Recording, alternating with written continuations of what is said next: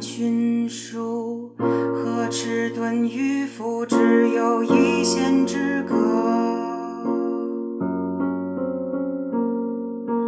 通晓古今，和良心丧尽只有一线之隔。您现在听到的歌曲是由本期嘉宾傅艺庆个人作词作曲演唱的《我生前死后的骂名》。其实音乐创作更像是艺庆做学术研究之余的调味剂。他目前是斯坦福大学政治科学在读博士生。不过，易庆作为创作者，更为人知的一面是他在社交平台上关于科技、商业、社科等领域的数据解读和观点分享。此外，他每周还会创作一到两篇付费专栏文章，进一步深度探讨他所感兴趣的领域和话题。那接下来，让我们继续欣赏一段易庆的歌声，再开启本期播客。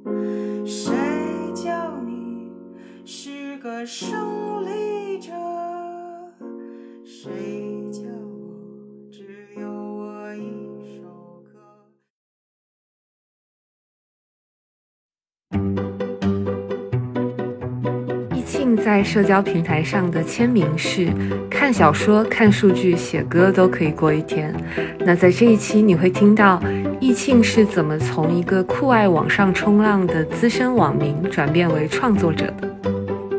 受早期互联网精神的影响比较深吧，他们分享的内容是经得住时间考验的。他本人到底对什么样的内容更感兴趣？我其实一直是喜欢宏大的历史小说，开玩笑说，喜欢的人应该都死了很久。根本上，我还是对美比较感兴趣，就是审美上、道德上，什么是美，就什么是我们应该追求的东西。还有他一路求学的学术生涯，到底给他带来了什么？我觉得我学习。社会科学可能没有什么特别现实的用处，但让我理解说为什么人跟人差别这么不一样，或者说让我理解人跟人差别可以有多不一样，以及他渴望像艺术家一样创作的理想主义的部分。我对艺术家的定义就是他参与创作，但是他不为了受众的反应而考虑，符合这个的都是艺术家。最后还有一些他独到的信息摄入哲学。除了社交平台上大家所熟知的理性客观的一面，希望这一期能让你听到一个不一样的意境。欢迎各位收听 Traders Talk 第十八期，我是 Sarah。马上到大年三十了，在这里给大家拜个早年，预祝各位收听愉快。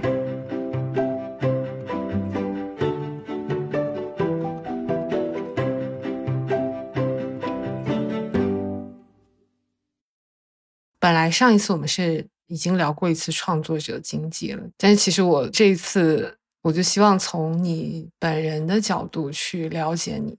我要向他们介绍你，我肯定会给几个标签，比如说，首先会介绍你是斯坦福的政治科学博士在读；第二个可能会介绍就是你是一个很高产的、高质量的、持续的创作者。怎么走上创作者这条道路，可能是我最想要了解的部分。所以，我们就从最开始的你的个人经历开始。我知道你是大概十四五岁出国的，差不多，差不多。所以是高中开始，先在美国，然后后来又去英国读了大学。嗯啊，我记得你是在牛津读了三年，现在又回到斯坦福继续读博士。所以你现在是在博几啊？这段可能要剪掉，因为万一我两年之后毕不了业。好，没有开玩笑。呃，我现在是第四年，但不同学科其实差别还挺大的，因为。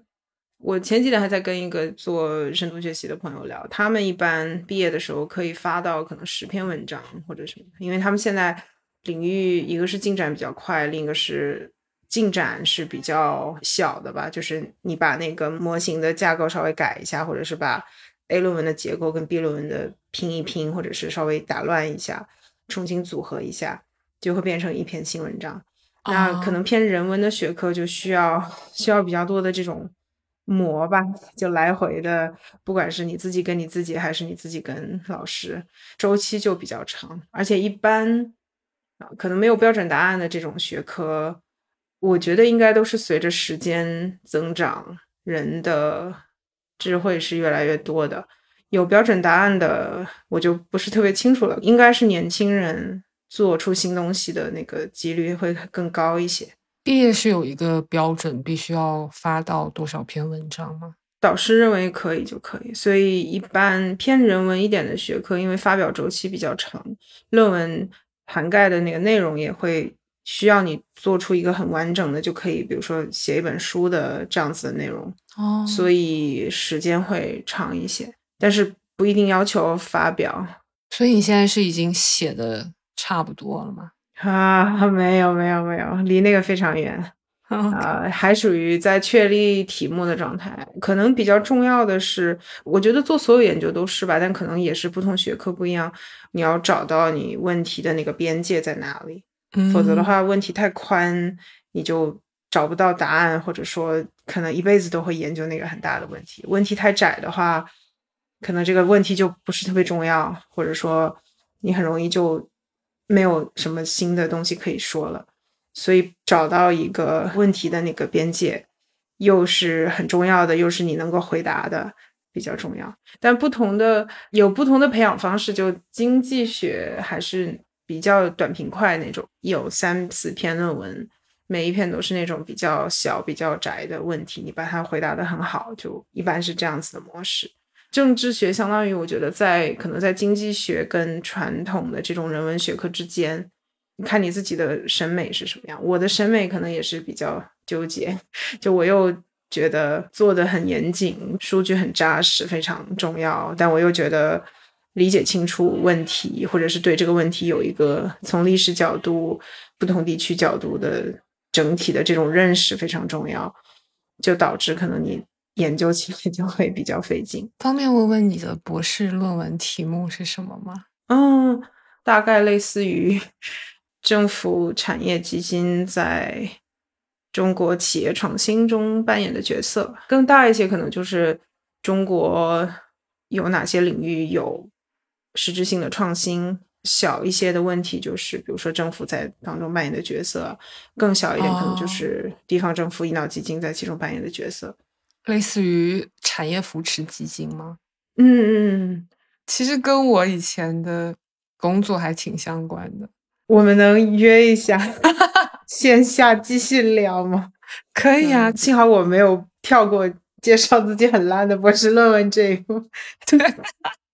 所以其实你刚刚有点想跳过博士论文这一趴，是不是？对，非常想，非常想跳过。你懂，你懂。OK，我其实本来是想。从你的经历出发，是从什么时候开始成为一个创作者的？什么时候开始在网上正式的去严肃的发表一些你的输出，很多不同领域的数据方面的解读吧？然后我记得你也说过，你很早很早就开始上网了。所以从一个很早就开始冲浪的人，那什么时候开始转变成一个生产者？创作也是因为上网吧，我觉得我整个人的身份认同跟网上网比较多，这个是一个比较大的身份认同。可能我的价值观、审美、认识的朋友，嗯就应该是网上的远远大于线下的。嗯举一个比较极端的例子，就是 我完全不知道我周围的天气，都是我住在别的地方的朋友说，哎，看到你这个地方好像要发大水，或者好好像要山火了，你赶紧去 准备一下。但是我反而对，如果网上新闻说啊，巴基斯坦现在在发大水，我会比较早知道这件事情。但回到创作，我大概就是可能零几年吧，就是我我小的时候，十岁十几岁的时候，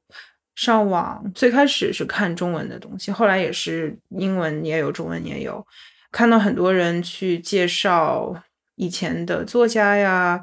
当时流行那种线上课程，MIT 公开课这样子的内容，就受那种分享啊、传播知识啊，特别是现在这个分发编辑成本为零的情况下，我受那个影响特别深。我不记得是零七年还是零八年有一期《三联生活周刊》的文章叫《互联网翻译家》，里面就说到它是一个编辑策划的一个集合，就有好几位作者都介绍了不同层面的双引号互联网翻译家。当时有一位他翻译了我现在最喜欢的短篇小说作者，这是一位好像是什么一个什么清华毕业，后来去美国做电机工程师的朋友，嗯他就业余翻译很多小说。我前几天看他仍然在出版中文的，就他把海明威整个系列又翻译了一遍。啊再比如说，当时那个 MIT 公开课内容都是英文的嘛，所以就有嗯应该是台湾的朋友，他现在是一个很大的 YouTube 博主，他也是当时翻译了很多上面的课程，微积分啊什么的。我就受那个精神影响特别深吧，包括写那篇文章的人，他们现在都在做博客啊，或者写书啊什么的。就怎么说呢？受早期互联网精神的影响比较深吧。当然，也是他们分享这个行为以及他们分享的内容，就那些内容，我觉得是经得住时间考验的。嗯，所以因为这个，可能自己价值观上面会比较喜欢做这些事情。就现在这么说，可能听起来比较大，但小的时候确实也无聊嘛，上网。你父母是支持你上网的，对吗？嗯，没有没有，没有也是那种他们回来之前要赶紧把 网线收起来，把哇，是是这样子的。而且哦，最夸张的是最早是拨号上网，所以我们家电话会打不进去。就是你如果上网的话，你们家电话是打不进去的。那你有没有被抓包过？经常有，经常有。但我觉得他们还是很支持这样的事情，虽然也可能不是特别了解我具体在干什么。所以什么时候开始正式的做分享呢？嗯，可能早几年，比如说大学或者大学刚毕业那几年，有比较认真的写过比较长的东西。嗯嗯，但那个时候的收获，我觉得主要是帮助自己整理自己的思考，嗯真的没有想过任何受众啊、读者的问题。不过好处是通过那些文章认识了很多其他也写的朋友，所以当时大学毕业之后写的是什么内容？也是类似于，比如说我看到一篇论文啊，或者是这个论文讲的东西跟现在现实生活中有什么关系，类似这种。哦，我自己觉得很有意思的东西吧，但频率比较低，而且整个上网看这些东西的人，我觉得可能也不是特别多。所以恰好也正是因为这个原因，那个时候能找到真真正正就是志同道合的人，通过这个而认识的伙伴就会很牢固。对对，后来比较认真的写是，也是很多人跟我讲说，觉得你的这写的东西挺好的，也有很多人看，我倒没有特别当真，因为现在能够吸引人注意力的东西太多了，所以我一直没觉得这是一个大家会喜欢的东西。啊，另外确实也是竞争比较激烈吧。作为消费者来说是很好的事情，但作为生产者来说就比较困难。我昨天还在做饭的时候买了一种泰国的咖喱酱，我就在想说，哎，这个酱是不是比较正宗啊？或者说应该怎么做？我就上网搜了一下，那第一个出来的结果，它就是一个在泰国出生长大，后来移民到加拿大的这位朋友，他学了十多年的厨师，也在大餐厅做过很厉害的掌厨。他就拍了视频介绍说，在加拿大或者在美国不同的超市卖的咖喱酱哪一种比较好，而且他用的方法还是盲测、称重啊、量温度啊什么，就整个做的非常非常专业。我当时就很震惊，对吧？就 在加拿大超市买哪一款泰国咖喱酱，都有这么专业的人来告诉你。嗯，所以就作为消费者非常幸福，但作为生产者就觉得。你想要说的，所有的就是所有的人都说过了，就细分赛道都有了。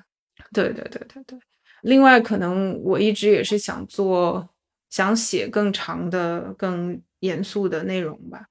嗯，所以没有把这种网络的分享特别当真，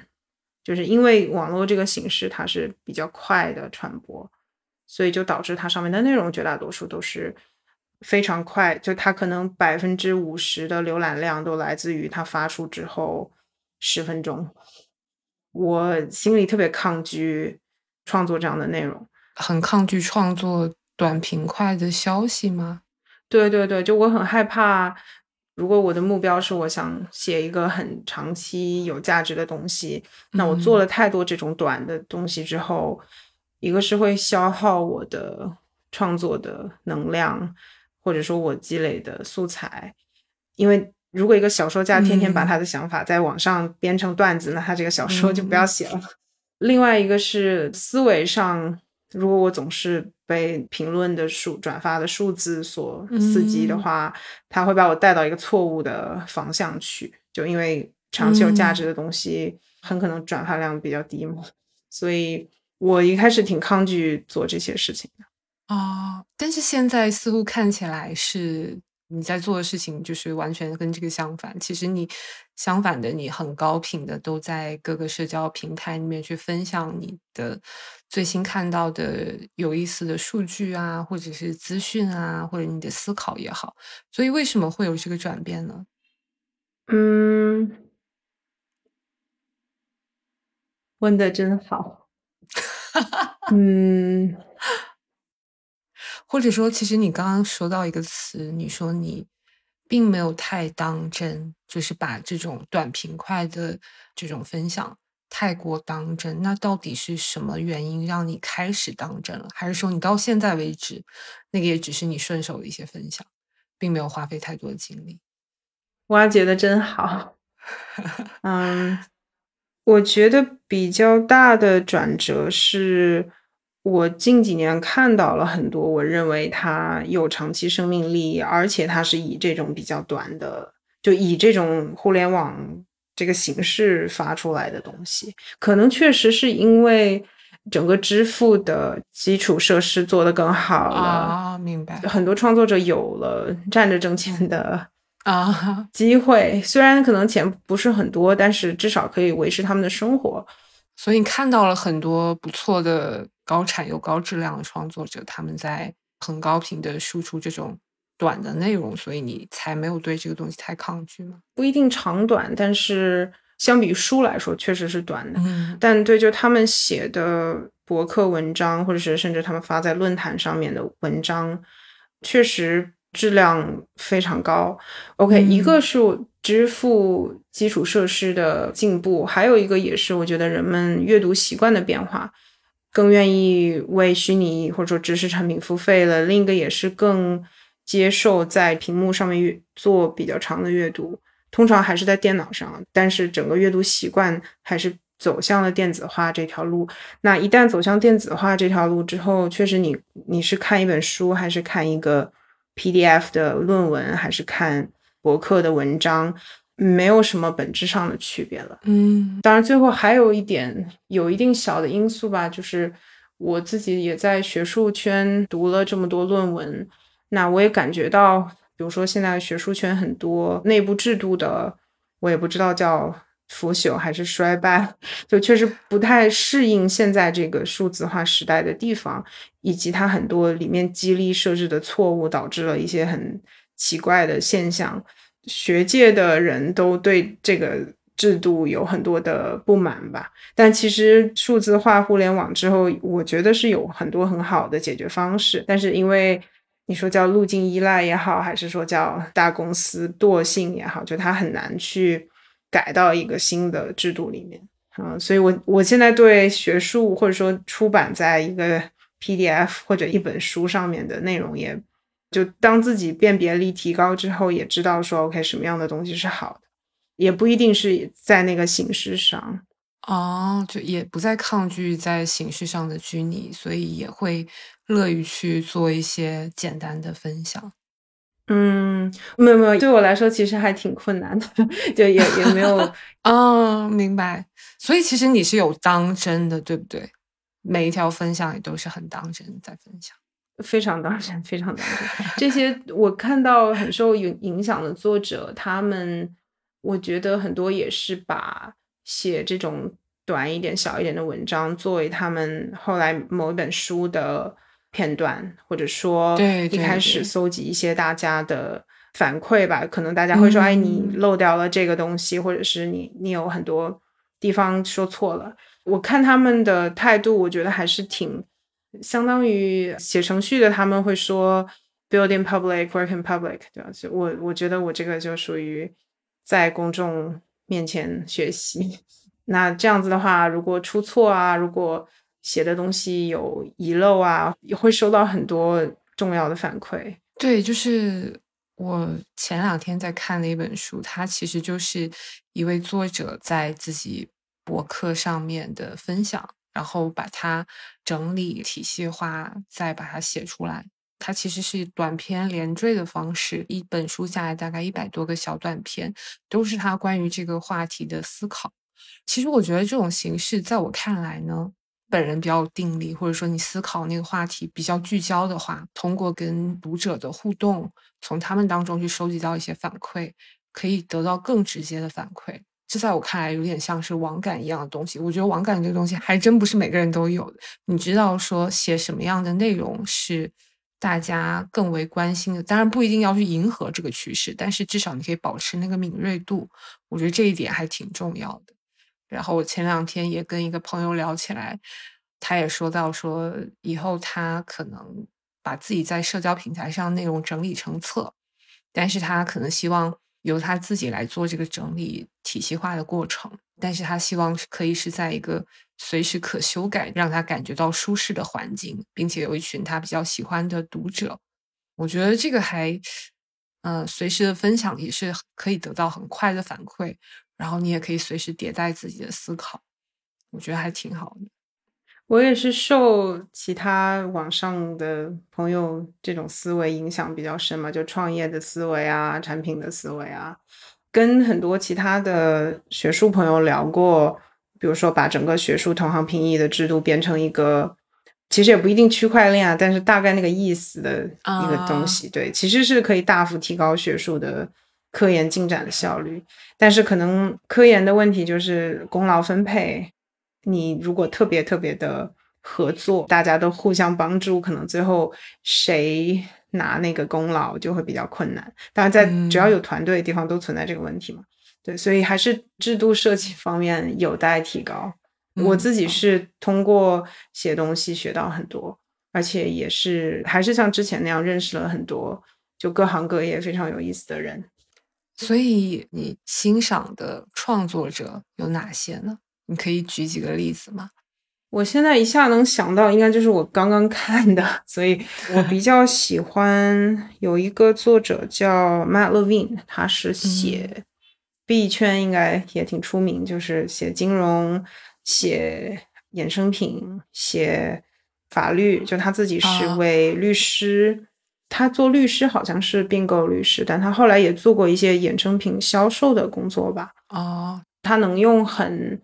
浅的语言把很复杂的，比如说衍生品，或者比如说一个并购案，或者比如说谁又被哪一个区的检察官起诉了，就把这种很复杂的公司法相关的问题、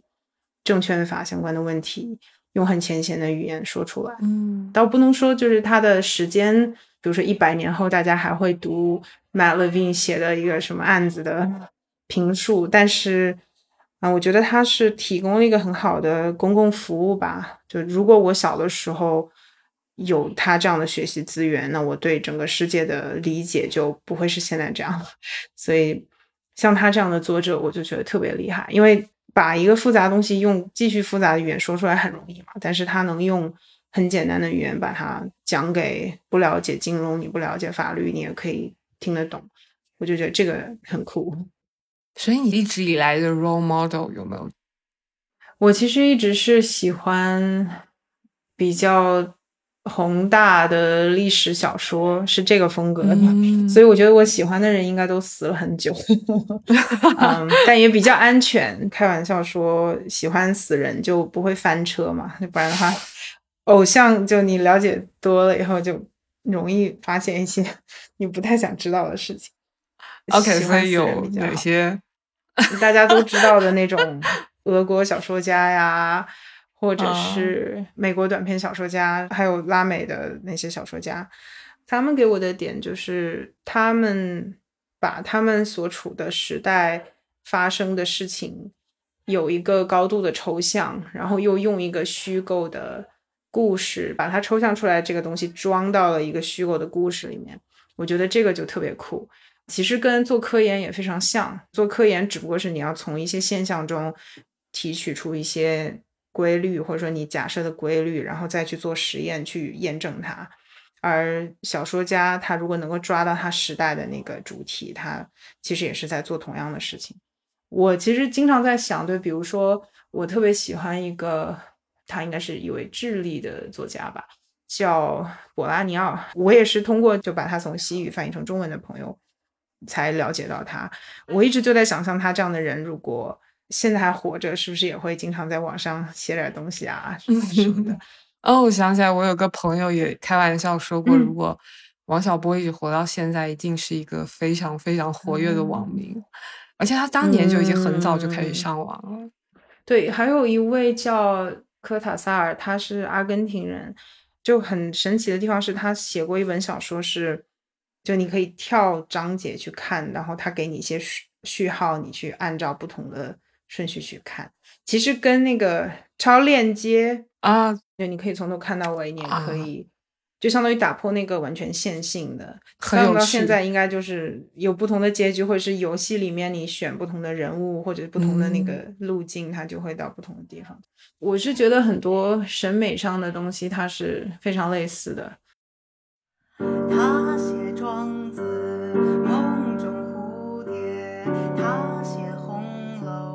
Yeah.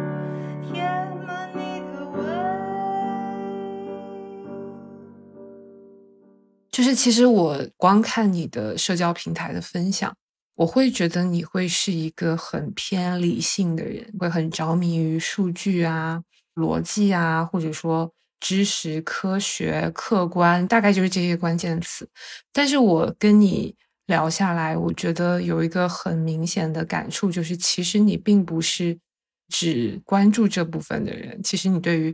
更宏大意义上的话题也好，或者说你关注的领域，音乐啊、情感的表达，或者说艺术啊啊、虚构的文学啊，在我听来，它好像是一个矛盾的，但是在你身上，我感觉就是我今天跟你聊下来，更多的是听到你另外的那部分。哎，精准的抓住了我人生的矛盾。哈哈哈所以你确实是会不自觉的被那部分吸引吗？还是说你一直在努力的训练自己成为一个合格的学术的啊、人才，然后输出内容也很客观理性，只不过但是一直被这部分抓住？嗯，OK，我现在是这么理解，我我现在是这么理解我自己的。嗯，我觉得根本上我还是对美比较感兴趣，就审美上嗯什么是美，还有道德上什么是美，就什么嗯是我们应该追求的东西。可能在上大学之前，我都是这个口味的。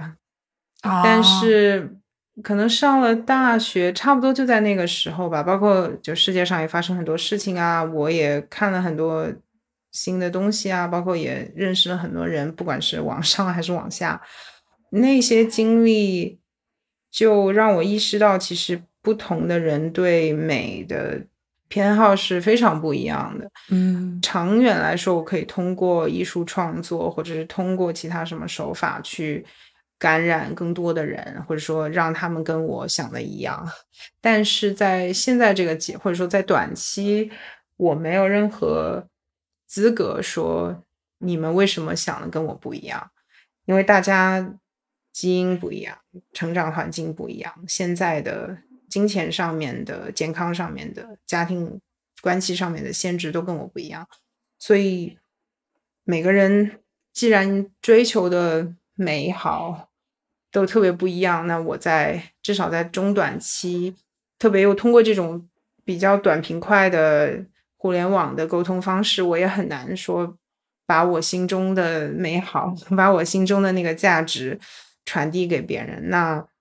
我觉得中短期其实更好的，或者说更有效的方式，是我传递一种，嗯，我传递一种思考的方式，或者说传递一种理解别人的方式，就是，哎，其实我们大家都哦。非常不一样，我们大家偏好不一样，限制不一样，那么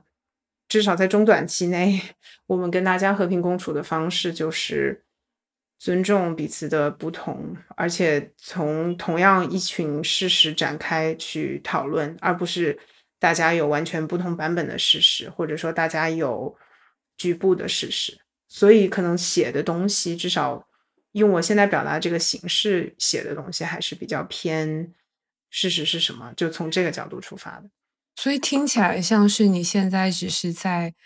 短期的阶段妥协于消除信息的不对称，消除信息的一些歧义，但是这个似乎是为你长期的一个目标，也就是你希望能够用自己的审美也好，你自己的价值观也好，去影响他人。我不知道你成为创作者是不是有一个最终的一个长期的目的或目标？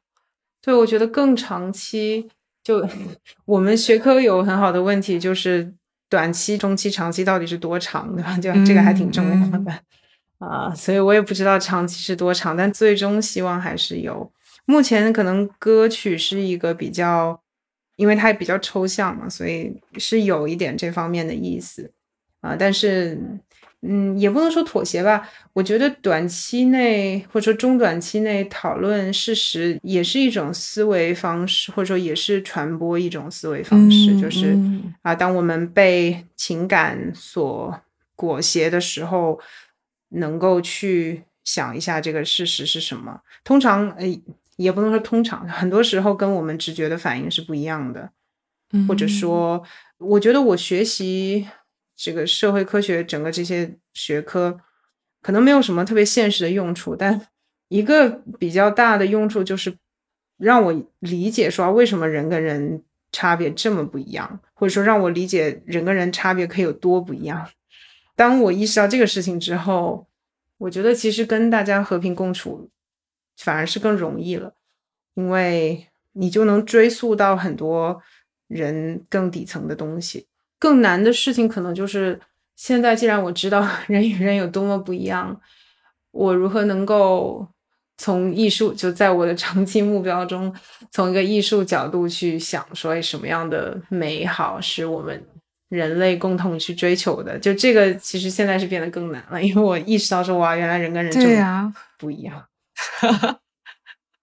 所以长期的目标是不变的，对吧？你还是希望能够把心中所喜欢的那些美也好，那些比较好的价值观，或者说一些方法分享出来。去，我们总说影响他人，但是啊，我不知道这个有没有在你的长期目标内，但是至少是分享出来。你现在又意识到人跟人之间有这么大的差异。所以它并没有影响你的长期目标，你的长期目标还是那样，只不过你可能用于表达的方式会并不局限在语言这种方式，可能用音乐啊这种方式也可以用更加直接的情感表达去传递自己的这种感受。对，我觉得真正艺术家是不太会惧怕人与人之间的不同。我仔细回想，我小的时候。受到触动的东西也是千里之外、几百年前，甚至几千年前的，所以还是要有信心。就是人性底层的有很多东西是共通的，或者说，你如果花很多心思，是能抓到很多能够跨越时间、跨越地理去跟别人沟通的东西。嗯，我小时候最喜欢的都是，比如说可能二十世纪。拉美或者是十九世纪的美国农村，十六、十七世纪英国工厂，对吧？其实那些生活跟我都完全没有关系，但是好像我也能从中感受到很多赞美或者是批判的价值观，我还是能够很强烈的感受到。你指的是看那些时代的文学吗？对，甚至像更早，就比如说，可能亚里士多德或者像老子，对吧？他们写啊，就一个社会应该怎么样，或者一个城邦应该怎么样，或者一个人应该怎么样。那其实他们当时的生活跟我现在完全不一样，但是还是要有信心。就如果你能够抓到那个 真实的东西，它是会，它是会穿透时间和地理。所以最终的一个。人生的一个走向，你会更倾向于走向一个艺术家的道路吗？嗯，不不不，我我觉得只是我自己不太敢承认，因为知道这个风险比较大，是一个从个人生活角度来说非常不负责任的行为啊。你说的艺术家是指就是走音乐这条道路一路走到艺术家这样，还是说你指的是一个更广泛意义上的，比如说分享你的内容？我对艺术家的定义就是他参与创作，但是他不为了受众的反应而考虑。啊，我觉得所有符合这个的都是艺术家。对，鉴于我看这么多金融和个人财务方面的内容，我知道做这个事情是很不负责任的。而且啊，鉴于我对我喜欢东西的受众群的大小，我知道做这个事情是很不负责任的，所以我还是要再。再想一想，对，但一个比较大的成长吧，对我自己来说，就是我觉得以前只是比较空泛的，或者说比较抽象的说啊，我好像很喜欢写作或者很喜欢阅读，但是现在因为知道说个人财务或者说看病有多贵，看病有多难之后，就理解你为了你这个爱好要付出的代价是什么。嗯，如果在了解清楚这些代价之后。你还愿意继续去做你喜欢做的事？那这个是真的你喜欢做的事，嗯。但现在比较清楚说你做的这个交换是什么，显然就是比如说你生活的地方呀，或者是你工作的状态呀，你的医疗条件啊，你的租房 条件啊什么的，对，就对这些东西有标上了更清楚的价格，所以嗯，应该是还是真的喜欢吧，但但对自己没什么信心，所以。还是要克服很多恐惧，所以理想的创作状态是不是一个，比如说有一份比较稳定的、足够让你有应付你现在的生计的一个收入来源，然后又可以同时，嗯，相当于是不受这部分的困扰，然后专心的创作，这是你比较理想的创作状态吗？对，有一种情况是这样，嗯嗯嗯，但嗯具体他以什么形态继续下去，我也不太清楚。比较理想主义吧，我周围朋友如果评价我，应该是会用这个词。嗯确实还是比较幸运吧，因为我从小也家里也没有给我任嗯何，不管是学习上的压力还是生活上的压力，而且嗯他们也很支持我做任何事情。我觉得他们也不知道我要做什么事情，但是这方面还是还是很幸运啊、我只是可能需要再勇敢一点，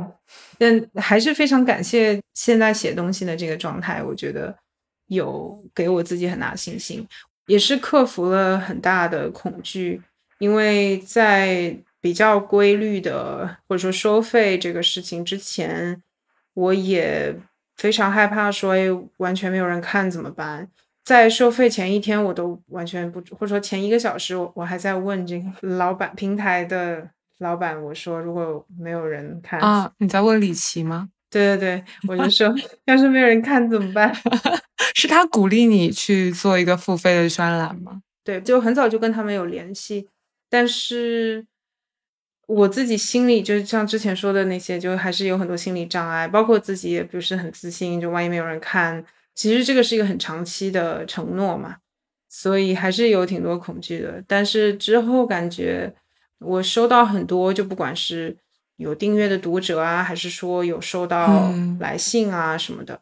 真的是很感激，也觉得受到很多鼓舞。对，因为啊，对，就还是回到之前那个网民身份，就是我身边的人好像真的没有什么人看我写的东西，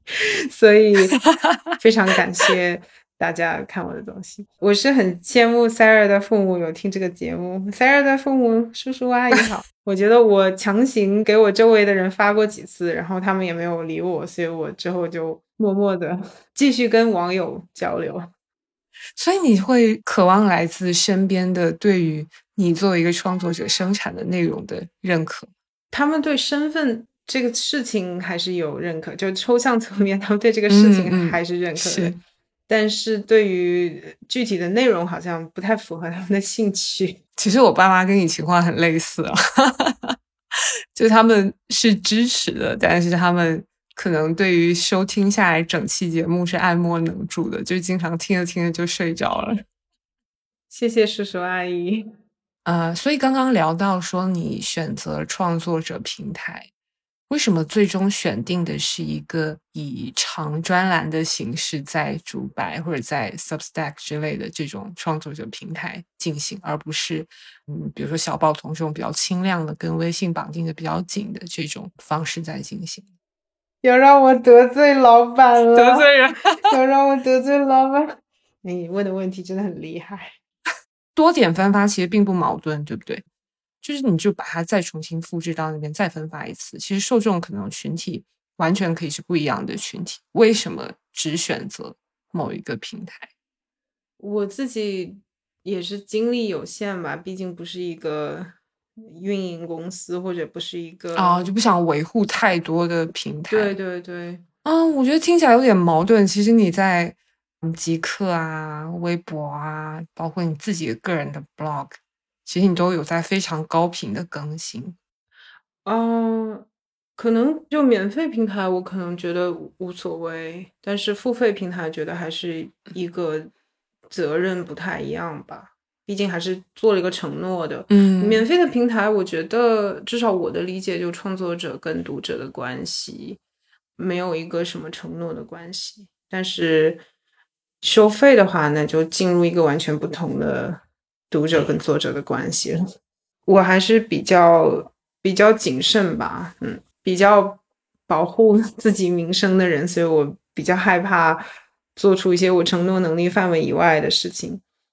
嗯，到时候就没有办法交付，搞得自己压力很大。对，我只是说，为什么没有同时兼用这些平台，或者说你在选用这些平台的时候，你有什么考虑？平台选择的话，我可能会觉得长一些的这种形式还是就大家阅读时候的状态会哦不太一样。我自己包括做那个读者调查，嗯也有，比如说回答的朋友里面，百分之六十的人都说他们是在在电脑端去浏览的。啊，那跟刷一刷朋友圈呐、或者是你刷一刷信息流，这个就这个人状态的这个模式是完全不一样的。所以我是想，虽然也是写一些稍微短一些、稍微轻一些内容，但我还是想在相对比较长和注意力比较集中，大家有有心情或者说有这个心理准备去，比如说点击里面的链接进行更深度的阅读啊，就在这样的状态下去跟大家沟通，而不嗯是比较短的，然后可能也大家没有心思去追究你写的东西到底是不是真的。我不是太想在这种环境里面出现，当然可能小报童他并不是这样啊，就我只是举举一个 举一个例子，对，举一个例子。各位老板好，嗯，呃，现在订阅你的付费的专栏的文章的人数有多少？这个里面就牵扯到一个很 technical 的支付生态差异的问题。就嗯国内它微信、支付宝支付手续费很低，但是它 by default 是不能每月扣费的，就他那个接口只给他自己的产品开，所以其实相当于是一个单次售卖的这么一个形式。你把它想象成一个订阅的模式的话，它的流失率可能是百分之九十。对啊，所以因为它是按月订阅的，然后会慢慢流失吗？呃，会非常快流失很多。然后，如果你又写了一篇就是吸哦引新用户多的那种文章，又会突然上去很多。等一个月以后，数字又掉下去，是这么一个。所以他们真的就是按一次一次在按月的缴费，然后过期了就对，就这个哦问题其实还挺有意思的。就我以前一直不理解为什么有人会那么喜欢研究支付生态什么，现在我理解了，就这个东西确实相当于互联网的根基，或者说互联网经济一个很内核的东西。嗯包括支付手续费，就是美国这边支付手续费是百分之二点九加零点三。嗯那如果你小额的话，它实际的比例是，比如说五块钱的百分之二点九加零点三，实际上是可能百分之十五。所以支付手续费是在美国这个生态里面是一个非常大的，或者说一个非常让人头疼的事情。为什么小额的百分之二点九加零点三就是百分之十五？零点三是一个 flat，就是哦哦哦，是固定的，一百块的话，那个零点三就不也是零点三但是你如果对对对对对，o k 如果你是一块钱支付，那就是零点零二九加零点三，是很多的嘛，就是百分之嗯三是四十。所以整个美国的流失率是比较低的，因为它是自动扣费的。对，但是竹白的这种订阅它是按月的，是吗？需要你手动去续的。对，啊，这个挺 tricky 的。就是如果它是一个按月订阅的，每个月扣费的话，其实会有利于创作者。对对对对对，所以这个数字就是是这样子。哦，然后我也问过少男，就他们都是这样，就都没有这个重复扣费接口，只有那种爱奇艺或者什么，就他自己下面能有这个接口会。连续包月。对对对对对对对，这个问题怎么说？根本上是，你可以说是中国消费者保护比较好，或者也可以说消费者保护过多。然后最早的担忧就是来自于，比如说当时那个运营商扣费，就彩铃啊，啊那个电话提示，然后就很多老年人莫名其妙一个月被扣很多钱嘛，啊然后会去投诉啊，或者什么就三三幺五啊什么的。哦，所以他们平台是真的经过考量的。可能是他们担心开放了之后出现大量的纠纷，然后他们被消费者协会去找麻烦。还有一个问题就嗯是，我觉得他们因为手续费，就微信和支付宝手续费是百分之零点三，非常非常低，应该是全世界最低的。嗯美国的支付手续费里面，我觉得是涵盖了这个反欺诈或者说处理这些纠纷的那个成本。因为像我们，我如果用信用卡，我觉得他收我钱收的，不管什么原因，我觉得他收我钱收的不好，我要退，那信用卡发卡方就会帮我处理这个事情。嗯所以他收手续费也是他承担了一部分这种处理纠纷、反欺诈的成本。然后微信它就收零点三，它确实也没有什么，就它也并不想管你这个，嗯也、所以我也能想象，就如果真的开放之后，可能中国大量的这种互联网公司让老年人不小心就勾上了一个什么连续每个月，对吧？但其实你的读者画像其实往往都不是老年人吧？对对对对对，所以就 没有开玩笑比较复杂。对我其实想说，它这个平台的选择其实是某种程度上是更偏向于消费者的，对对对，但是对于你就作为一个创作者来看，确实会观察这个月度的订阅者就是一个波浪型的，可能就随着你是否有一篇好文，就会变化非常大。都不一定是好，就是我之前有统计，就浏览量比较高的都是那种什么学英语啊、送小孩上学啊，都是那啊，就给方法论是吗？或者是受众比较广，就比较普遍的担忧。嗯我能想象吗？就比如说在写一些什么，应不应该出国啊、谈恋爱，什么男女这那，就这个应该是比较像这种文文章就会吸引比较多新的付费的，就那种付一个月费用的人。对，那你觉得这个是好事吗？就是你会为了能够吸引更多的读者付费，然后去定期的产出这种文章，还是你有在刻意的让自己不要往这个方向去做？哦，这倒还好，就我写的那几篇也都是我自己真的想想写的。感兴趣的，只是最后数据统计下来，你会发现，就是那些比较普遍的、大家都比较关心的话题，会是能够带来更多新的读者的。嗯嗯嗯，毕竟我很好奇你的订阅付费的文章里面的读者的画像是什么样的。嗯，大概半年前啊，不对，开始写也就半年。哦，开始付费是半年吗？对，大概去年就二零二二年夏天的时候做过一个早期的读者调查，有一部分朋友就我有问说你愿不愿意再介绍你更多的个人信息，那愿意的朋友就有继续回答，没有的朋友他就退出了那个，就他在给完反馈之后就退出了那份调查，啊，给自己个人信息的朋友大概是男女一半一半。中位数年龄差不多是一九九四还是一九九五？九三，我看到你的笔记里写的是九三，哦，是一九九三，三十岁。对对对，大概有百分之七十到七十五的人是现在在大陆，嗯剩下的人是在其他的地方，嗯大概有百分之三十是目前还是学生，就跟我啊一样。然后大家学历都非常高，就中位数学历是硕士，哦。学科方面是应该是百分之二十五的人是念社科和工科，就是这两个是各有百分之二十五。，OK，我当时还有问大家，小时候成长的地区有百分之九十的人都说在城镇，嗯，所以还是一个非常，就是都是家庭条件比较好啊，生活环境比较好，父母学历比较高的这群人吧，因为他们两千年人口普查中国这个数字是百分之三十五，嗯所以还是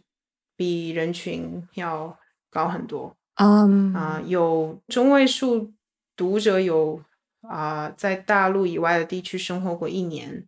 哦也有很多人一直生活在大陆，也有人从来没有在大陆生活过，这还挺神奇。哦还有一位在尼泊尔加德满都的朋友，哦。我只能表示羡慕。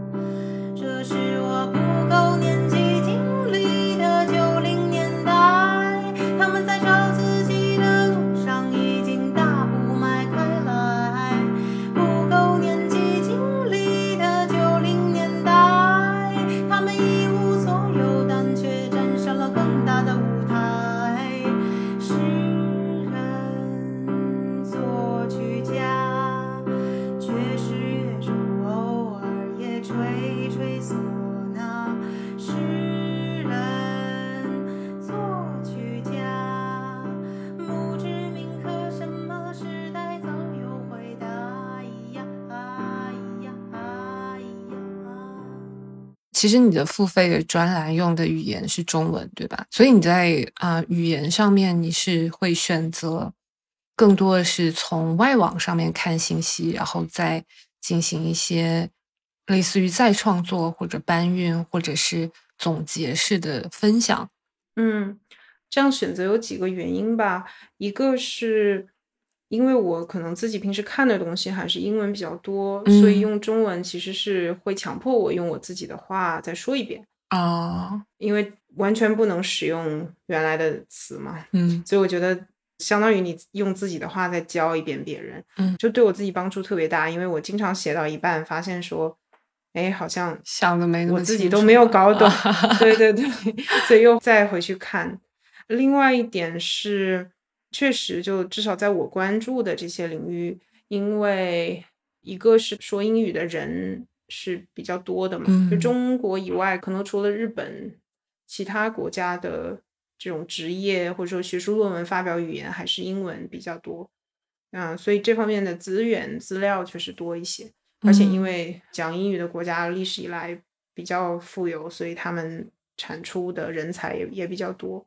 所以确实英文的资源会多一些。嗯另外从不管是从商业还是你做的这个贡献的角度，确实我觉得我现在在这个时间点去写中文的内容，它的价值商业回报会哦更高。嗯它对整体知识的贡献也会比较大，嗯就相对我明白如果我用英文写来说，因为可能很多人都已经知道我要说的东西了，或者说他直接去看那个原文就好了。另外还有一点，我觉得也是关注的角度，还是跟绝大多数跟我同样背景的有中国背景的人会更接近一些。比如说中国的公司出海啊，啊、比如说对我发现你很关注中国的话题。对对对，就发展中国家、后发国家怎么样去赶上之前的那些国家呀，等等这些话题，在美国或者说在英文圈里也有人关注，但是我觉得嗯关注的人数应该比说中文的关注这些话题的人数要少，可嗯能两三个数量级。嗯所以有一些比较现实的，不管是对我自己还是对这个写东西这个事儿的考虑吧。对，然后你刚刚还提到你是半年前开始正式收费你自己的专栏，付费对于你的创作的这个生活有带来什么改变吗？就是我相信，如果你付，又一 次又开始笑了，的抓住了我的，对，就是你。我觉得最重要的还是这个付费的信号，它有传递之前那种浏览量啊、转发量所不能够反映的东西。就是有多少人真正愿意为你的作品支付金钱？对对对，或者说什么样的内容是大家愿意去付费，就是大家愿意去付费的内容，跟大家愿意去转发的内容是完全两种不同哦，是吗？对对对，就比如说看我的数据，就没有特别系统的分析过啊，因为数据量也比较小，而且平台比较新，所以这个给我的数据也、对这边跟李老板打个招呼，对，就平台给我的数据也不够多。但我自己还是有挺直觉的感受的，就是说放下分析师的帽子，就当一个直觉型的这种，你要去决策的话，还是很明显能看出来，点击量高的文章都是那种，比如说学英语啊、育儿，就送小孩上哪个学校啊，嗯，或者是我没有写这方面内容，但我猜测，比如说可能谈恋爱啊这类的，或者说身体健康啊这种比较普遍大家会有的焦虑的点，或者说关注的点，但那种比较技术细节，或者说比较比较长的，但是跟切实生活没有太大关系的文章，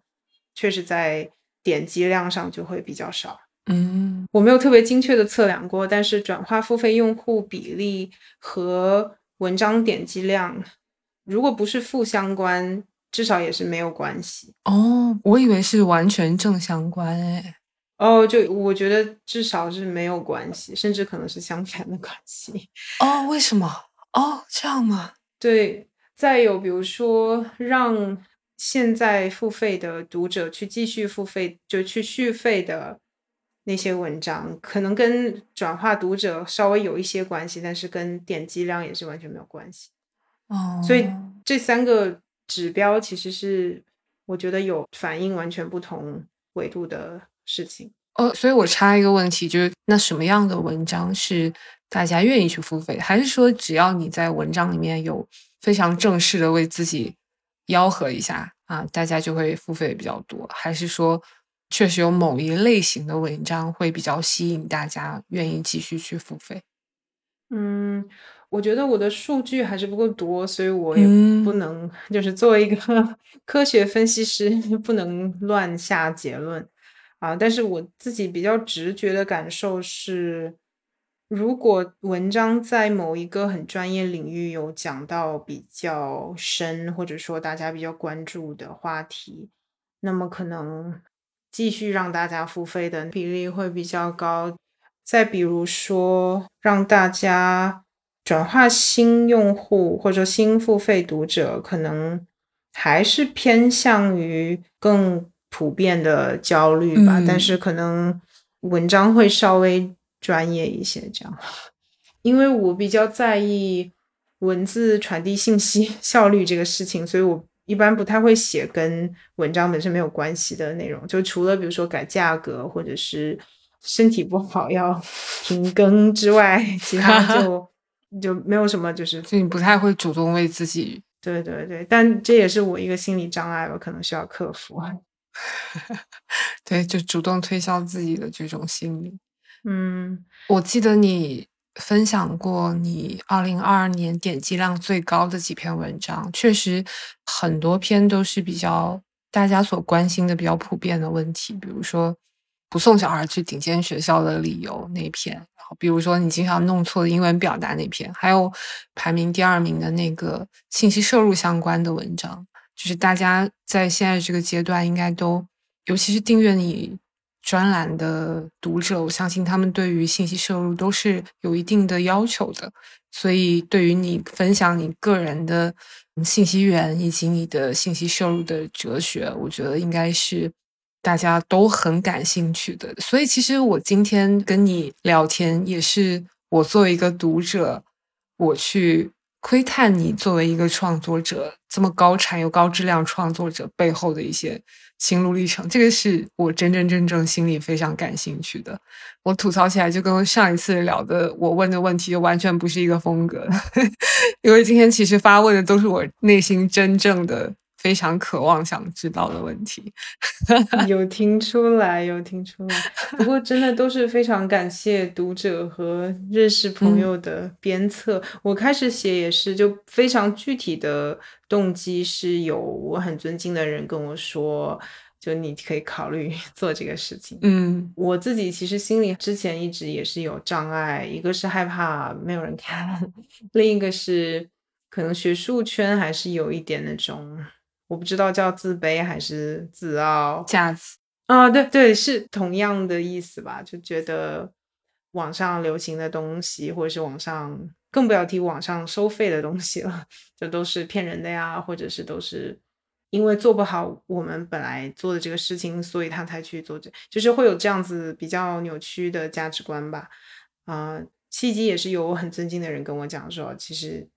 一本书不就是你写的这些东西的集合嘛，对吧？就你也不要把嗯学术啊，或者是写书这个事情想的太宏大，所以我就想说，OK，那就试试看。另外还有一位读者在，也是我准备开始做，好像前一个星期吧，他是很专业的，就给大公司做项目管理的朋友，他就跟我说，哇，你要想好这个失败的方案，或者说这个退出的方，不是叫退出不，要太不体面的退出嘛。对对对，因为他是做市场方面的，然后他就说：“啊，你这个嗯个人品牌啊，你要你要做好这个，呃，如果不行之后怎么撤退嗯这个方案。然后我也是就跟他做了一个练习，也是就非常感谢他。就通过这个事情，确实认识很多特别有意思的人，然后大家都就聊得很开心。说起来，就是做播客，我相信有很多同行朋友们，他们都是基本上都是在为爱发电。嗯，如果要说到自己怎么从一个为爱发电的创作者转变为一个呃收费的创作者，对于播客的同行朋友们，应该都是一个难题。然后我是因为有很幸运，我可能有赞助制作费用，但是我从来没有考虑过这个问题，就是我要怎么开启收费这条道路。其实我完全没有想过这方面问题，但是我同样的能够感受到这种，如果你要做一个非常严肃认真的节目，其实需要投入的心力非常多，然后你又要怎么去平衡它跟你真正的收入来源的工作之间的关系？如果你投入太多在里面，但是很长时间得不到回报，那其实也是一个比较累又没有办法得到及时的反馈的一个事情。所以，其实刚刚我的那个问题，我觉得你还没有回答我，就是付费到底给你的生活带来怎样的转变？做出承诺之后，你的你在这上面花费的心力是否有多了很多之类的？嗯。哇，又是一个深刻的问题，我要仔细挖掘我的内心。你就是你看起来非常善良，没有？你这个 问的问题，哎，这叫什么？这此处插入一个成语，我不知道这叫什么成语。面慈嘴犀利，不知道这这不是一个成语。我把它当做是一个，是是是，超大的夸奖。OK，你就是要长得很好，然后一针见血，王牌杀手。嗯嗯，最大的影响应该还是这个责任的，因为是一个承诺嘛。那承诺了之后，大家就有预期，有预期你就要去满足，甚至说超越。我在中途也生病过好几个星期，嗯啊，其实现在也一直身体不是特别好，就当时会很担心说。如果一个星期、两个星期都没有更新，会不会被接到几几十 条？这个对，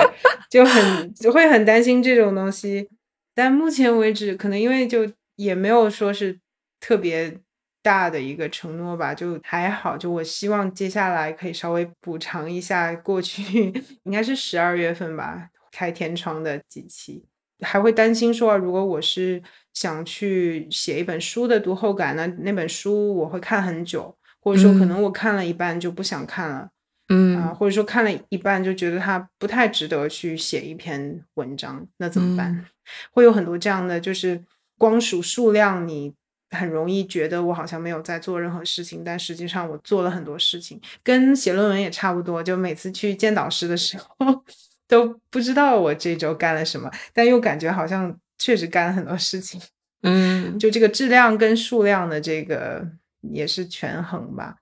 嗯，确实心理压力会更大一些。可能你性格上会是这样的人的话，就会觉得心理压力更大。因为免费的话呢，就是一个随缘嘛，就是我有心情好就发，心情不好我就不发。哎，对，所以你免费的时候的创作频率是怎样？因为我只知道你收费之后是。会有每周的定期的一到两篇的专栏文章，然后你自己还有做一些笔记，就是一些标注和笔记。这个可能是专门为你的超级读者来做的，应该说是你自己本来就会做，然后可能会提供给他们的。这是你承诺的部分。那在付费之前的免费的部分，你确实是按照自己的心情来的吗？那在收费了之后，你的输出的频率是变高还是变低？这个我没有仔细想过，但是肯定单篇内容的平均质量，从我自己的角度来说，应该是提高了。就我会比较用心的去想，说，哎，这个到底值不值得占用大家一封邮件或者是一个推送的时间？因为在时间线那种发，大家也就是休闲时间刷一刷嘛。那如果我就是有一张图和有几行话，也没有什么关系。但是现在，呃，对，确实也是它这个形式，就它比如说是邮件呐，或者是微信推送，这个我我觉得对人是更大的打扰吧。那如果你的这个内容没有达到 说打扰大家的那个标准。我给自己的标准就是，如果我收到这样一个东西，我是会很开心，还是会很生气？因为我自己确实经常会收到一些东西，我心里会很生气，就觉得到底是什么人会做这种决定，去把这个东西还要他不光要写，还要推送给我，还要又是摇铃铛，又又是彩色动图的。所以我自己从读者角度不太希望受到这样的打扰，所以我可能就会更注意说我的内容是不是有值得说这样去打扰大家。但在免费的时候，因为是那种时间线的形式，所以就你如果不喜欢 就划过去就好，就我也心里不会有很大压力。所以质量上是有提高的，频率上可能就没太去统计嘛。我觉得是一个人他一周能够或者说单位时间能够嗯消化的高质量内容的量是恒定的。嗯对，所以不管是以什么形式发送，我觉得应该还是在那个水平上啊、嗯但也就我可能写一篇文章会会扔掉大概十个想法，就是最后进入文章的跟我看的那个的比例是可能一比十或者是一比对五十这样。对，所以还是单位时间能够产出的东西是比较固定的。对，这个选题也是一直我很想问的，就是既然你筛选掉的有那么多不会进入文章的内容，那选定进入文章的这个选题的标准是什么？以及你关注的领域，你是比如说有点像是在各个领域都在摄入一些比较高质量的信息源的内容，然后再看到呃有价值的再分享出来，就大概是一个怎样的标准？啊，会是进入到你文章选题，然后愿意再分享出来、再创作出来的内容。我一直用的标准就是我自己会去看的内容，或者说我过一段时间还想再去看一次的内容。嗯呃，我自己把写的东西还是定义为我自己的学习笔记。嗯 OK，首先还是总结别人的，或者说总结我看到的其他的更权威、更专业人的内容，这样比较多，而不是我我自己上知天文下知地理，就还是以呃，然后这些就是我如果读完之后觉得我有学到新的东西，我甚至将来还会愿意再看。嗯那我就会分享，但是做了半年，我自己也有个反思，就是我半年后再去看之前写的东西，就会觉得很多还是有一些是当时的热点。那之后，他就这个半衰期的问题，嗯就他还是会很快就啊，没有就你还是希望他是能经得起时间的考验。，对对对，呃，当时写那些内容倒不是因为追热点或者什么，就是因为可能当时那个事情它确实非常轰动啊，它确实非常大，我也是很感兴嗯趣。但是我现在的想法可能就是，哎，是不是能够从中看到一些更长期有影响的？比如说当时比较好的例子，可能就是那篇讲关于流产的文章，因为当时有一个很大的最高法院的判决啊，然后网上有很多这样的讨论，嗯，但是我觉得写那篇文章，我自己有学到很多。就比如说，知道啊、其实人群中是有很高的比例的人是流过产的，只是说平时因为不太方便说，所以大家嗯就我们可能会大幅度的低估这个比例。啊、这个比例应该是百分之。会有百分之十五的我们知道的怀孕会以自然流产结束，啊、有百分之二十五到三十的全部怀孕会以自然流产结束，所以这个比例是其实很高。哦，那真的很高。对，再比如说男女关于政府政策的观点，其实是同幅度波动的。人群对这个事情的看法，其实不是说男性认为怎么样，女性认为怎么样，而是说其他的一些，比如说你的教育背景、你的宗教背景，再把人群分成几个不同的群体。当时有一个很热点的事件，但是我觉得如果能从一个热点的事件中了解到一些比较更深层次的知识，或者说事实，或者说他最高法院是有什么样的正反方的辩论的方式，或者他运用了什么样的法条，就是这些更底层的东西。我希望能写更多这样的内容，但是我在看我过去写的内容的时候，还是有一些是跟当时那个事情具体的那个细节有太多的关联。接下来应该就希望能够再写一些更底层、更偏逻辑方面的内容吧。哦，但是回到刚才这个收费，我觉得负面影响可能就是，或者说看你怎么看，就确实自己交付的压力会比较大。当然，你也可以把它想象成催促你去阅读和写作的动力。另外一个很值得或者说我很感激的地方，就是我觉得大家愿意给你付费这个行为本身，还是给我带来了很大的肯定。嗯，对，可可能还是自信心比较低，所以就像你去开餐馆呐、有很多人路过，或者说有很多人愿意在你门口照相，跟有人真的愿意进来点菜，包括他可能还会带朋友来，或者是他会经常来，这个还是不一样的。嗯，对，我就非常感激大家的支持吧。你刚刚提到你没有自信的这个部分，那既然事实意义上已经发生了有这么多愿意订阅你的作品的人，你会从中获得一些自信吗？还是哪怕是这样，你依然是诚惶诚恐的之类的？因为对于我个人来说，说实话，我会通过这种事实上的验证去加强自信的这个部分，会通过这种正向的反馈去告诉自己，OK，你值得哈哈 之类这种心态。我不知道你会不会有，我似乎听下来好像是你会在有意的屏蔽这部分的肯定，某种程度上还是自己会不知道这是一种鞭策自己的方式吗？还是你确实就是没有办法从这种方面去得到一些力量？这个可能又牵扯到产品或者说创业思维和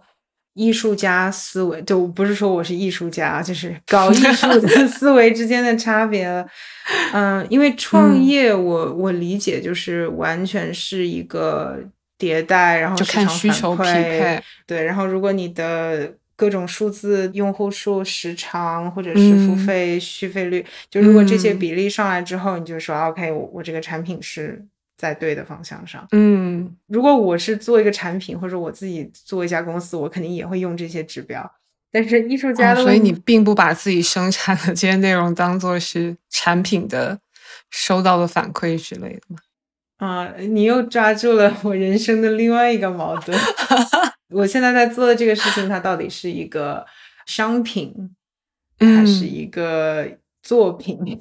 所以你是更视作作品的，对吧？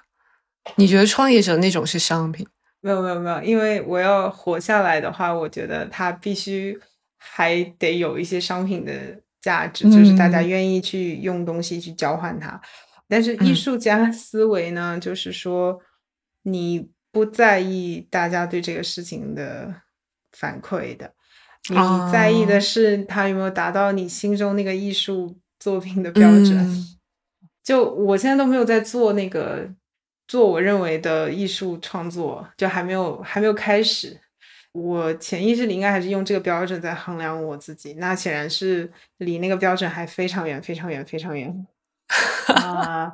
而且就是我们现在很尊敬的艺术家，他们他们在世的时候，很多也是没有人知道，葬礼也没有人去，嗯然后这这个手稿都是他朋友在他死之后不顾他的 反整对，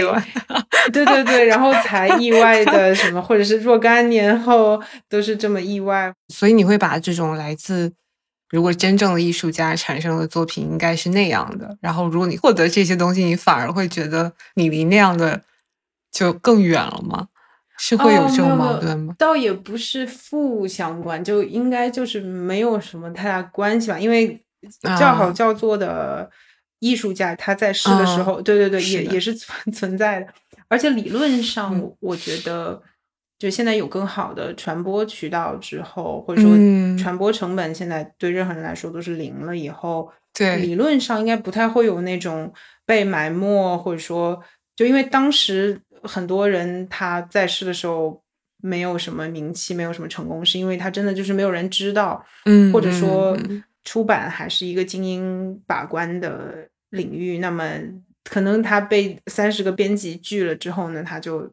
他就自己写着玩了，对吧？但理论上现在应该不会出现这样子的情况，所以呢，受到读者反馈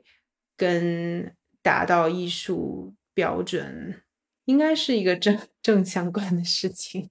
我对我自己这么安慰说，OK，所以为什么不会从里面得到一些力量或者说自信？还是会有，还是有的。啊 OK，还是有，但是可能就如果我是创业在做一个产品，那么可能嗯反馈用户续费、用户留存就已经够了，就是最好的结果了。但是我如果是艺术思维的话，我可能会说，OK，那还需要继续努力。但嗯从通过读者认识的人，就通过这个写作认识的读者，我觉得给我很大的鼓舞。就有见面，不管是线下还是网上，或者是我们传信息或者发邮件，就这一类给我很大的鼓励。倒不是说那个人数的数字，就它是一万还是十万，嗯而是有具体的人出现在你面前，而且特别神奇。就我觉得大家做的东西非常不一样，经历完全不一样，但是见面的时候会有特别亲近的感觉。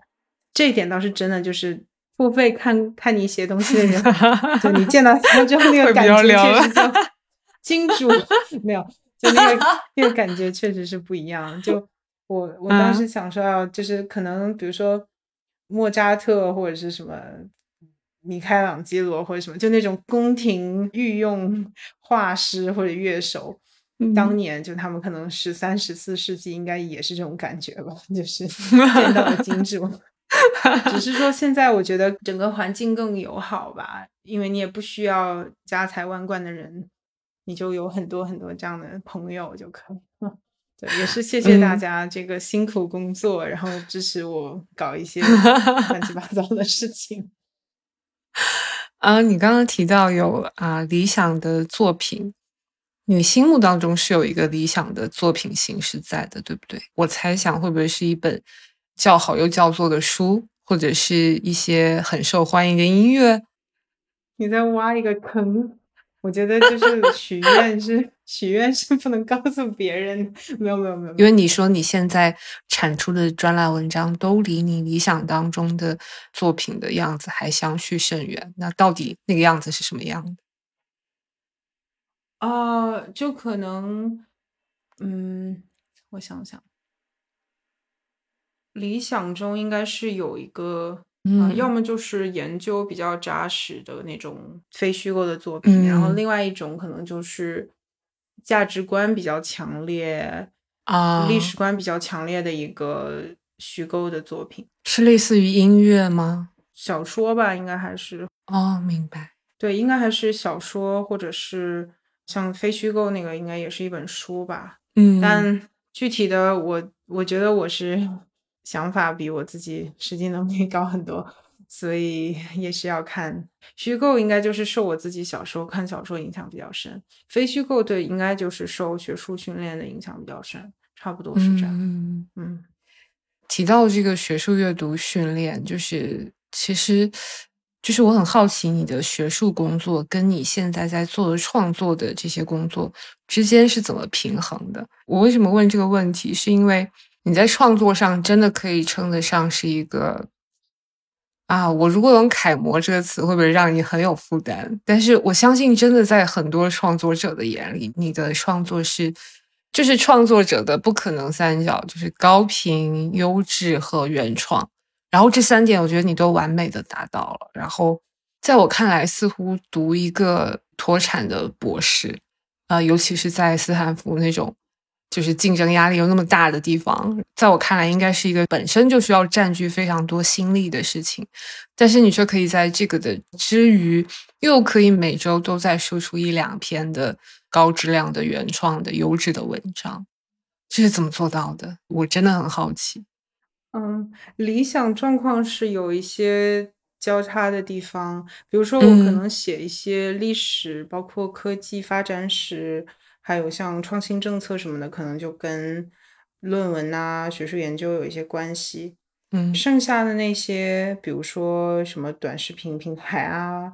A/B 测试、数据分析啊，什么那个可能就是我自己纯粹喜好，但可能嗯。也算是换换口味、调剂一下生活的这种。呃，我效率非常低，时间安排非常糟糕。我知道有很多人问过这样的，我都从来没有回答过，因为不知道回答什么。不过我后来跟不同的人短暂生活在一起过之后，我发现确实可能我上网的时间，或者是在电脑上的时间比较多。因为那个朋友就他对我的评价就是，你每天睁开眼睛就是在电脑上，睡觉的时候还是在电脑上，所以可能纯粹就是时间比较多吧。但是我也在一定范围内享受这个过程。我觉得这个就跟就可能有的人喜欢出去玩，或者有的人喜欢嗯吃美食什么的，就这个给我带来的刺激就跟出去玩或者吃饭什么是一样的。不过这点我觉得每个人差别特别大。我跟我建筑师朋友走在路上的时候，他就会注意到今天的树跟昨天的树有什么不一样，我就完全没有任何感觉。他就会说：“你好像每天闭着眼睛在生活在这个世界上一样。”啊，但是我就会比如说看很多东西，听很多东西，写很多东西，但是他就对这个相对来说就没有什么感觉。所以也是每个人的这个，我不知道这个是基因还是父母后天的，还是学校后天的这个环境的影响。但反正每个人的有感觉的点不一样吧。所以你睁开眼睛的 typical 的一天是什么样子的？就是花费多长时间在你的学术研究工作里面，然后又花费多长时间在每周的产出上面？嗯。我觉得，因为本来学术研究就是一个非常糟糕的传统上，它就是一个完全没有任何边界的事情。我认识的做学术的老师都是睁开，就他们比我还夸张。因为我觉得我睁开眼睛会经常干一些跟学术没有关系的事情，而他们一般都是睁开眼睛就开始干学术有关的事情，睡觉的时候也是干学术有关的事情。嗯，而且比如说一些华裔的老师或者一些中国背景的老师，他们。中国的假日也不休息，美国的假日也不休息，所以确实是非常厉害啊！我自认是比不上他们这种，或者说大家有不同的生活方式吧。我还是更喜欢到处去看一些别的东西，这个就算我的生活调剂了。所以典型的一天就是一天睁开眼睛开始上网冲浪，然后干干这个看看这个，然后再。有信息的东西再做做标记，收集起来，然后等到快交付的日子之前再冲刺写下来吗？基本上是这样，基本上是这样。对，其实我觉得我跟币圈的朋友，就虽然我 对整个这个事业保持健康的怀疑，但是我我跟他们这些朋友的生活状态应该还是非常相似。你说他们做交易的那些朋友吗？就睁开眼睛就在收集交易相关，或者创业的朋友啊什什么的。就虽然具体的事情不一样，但是这个生活状态应该是差不多。就差一个接口，直接把你接到网上。所以，嗯，希望这个技术赶紧进步。好，我还有一个。极其感兴趣的问题，就是其实也跟你之前分享了你的信息摄入哲学有关系。我已经在做心理准备，这个问题接下来，对，因为你太厉害，面目善良，面目无害，问题一针见血。就是我用我用开视频的方式让你放松警惕，很会哦，很会哦，剪辑的。师傅，麻烦记录。这个一定是很多的听众朋友们以及你的读者朋友们都非常感兴趣的问题，就是关于你的信息摄入的信息源的选择，还有你你的筛选的标准是什么？然后你自己在做这方面的摄入的时候，会更重点看哪些内容？然后你自己的口味偏好是怎样的？这些都是我想问的，就是关于你在阅读一些文章啊，你是从哪里搜集这些你想看的东西？然后看完之后，你是把它怎么把它再转出成文章？就是这个从输入到输出的全过程，我都很想问。我没有特别呃，就是方法，我觉得是比较完全摸索中形成的，所以没有仔细思考说，如果要跟别人，就如果要教学会应该怎么教，就跟。比如说，我老师他可能学的非常好，但你让他教我，因为我确实什么都不懂，所以他教我就比较费劲。呃，其实不一定要成体系化的分享，你可以零散的跟我们说一说也没问题。嗯，首先我觉得最重要的是要培养审美吧，但这个事情就比较玄学，因为什么是美也没有一个统一的定义，包括不同的群体，他们对美的定义也是不一样的。你你的需求在不同的时间段或者在不同的场景也是不一样的。啊，我唯一能说的，我觉得比较对其他人都有参考价值的，我觉得就是要看比较多的东西。嗯，应该是先有一个比较广的概念，就对，比如说对不同的学科，或者是对不同的商业模式，或者对不同的人，就有一个首先有一个比较粗的理解。之后，当我在看一个领域的东西。我发现我已经看不到什么新的，或者说，当我发现我看的东西都是之前的一些排列组合之后，我就会知道说啊，我可以看一看别处的东西了。嗯，而且我也会比较注意，比如说他之前的，就这个创作者之前的内容的质量，或者说他之前的记录推荐的东西的质量，我会比较在意这个。嗯，在具体的。阅读习惯上，我就在那篇文章里面有写，就是关于这个 precision 和 recall 的这个事情。就是说我原先会担心自己错过很好的信息，特别是现在这种时间线呢，它就是像那个消防栓里面的水一样，直接就喷出来了。完全你不控制的话，你可能整天都在上面。但是我现在已经确定的整个流程就是，我只关注大概。可能少于二十个人吧，在我一个特殊的时间线上，以人为核心。对对对，他们会写文章、转发东西都比较谨慎，所以我觉得他们是非常好的一个人工的过滤的这么一个机制。二十个人指的是某一个社交平台上的订阅数，还是？类似于一个像聚合式阅读，比如说 RSS 那样抓取的某些人，还是说你就只是一个 list，比如说你收藏在浏览器里面一个书签，然后只有二十个人？哦，可能有一些社交平台上面各有几个，然后邮件订阅有几位，哦，然后可能博客的 RSS 有有几位，嗯，就是你会非常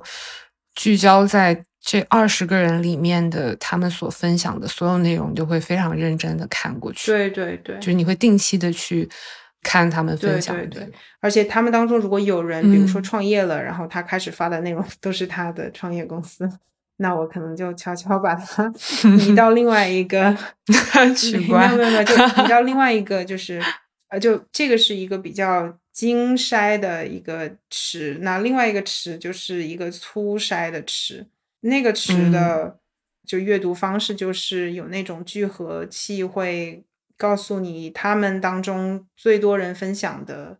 内容是什么哦，所以我就会哦通过那个聚合的排名再去看他们这些人分享的东西。那是一个怎样的工具啊？啊，就类似于因为 Twitter 是 API 是公开了它上面的内容，所以可以做第三方的那种排序的。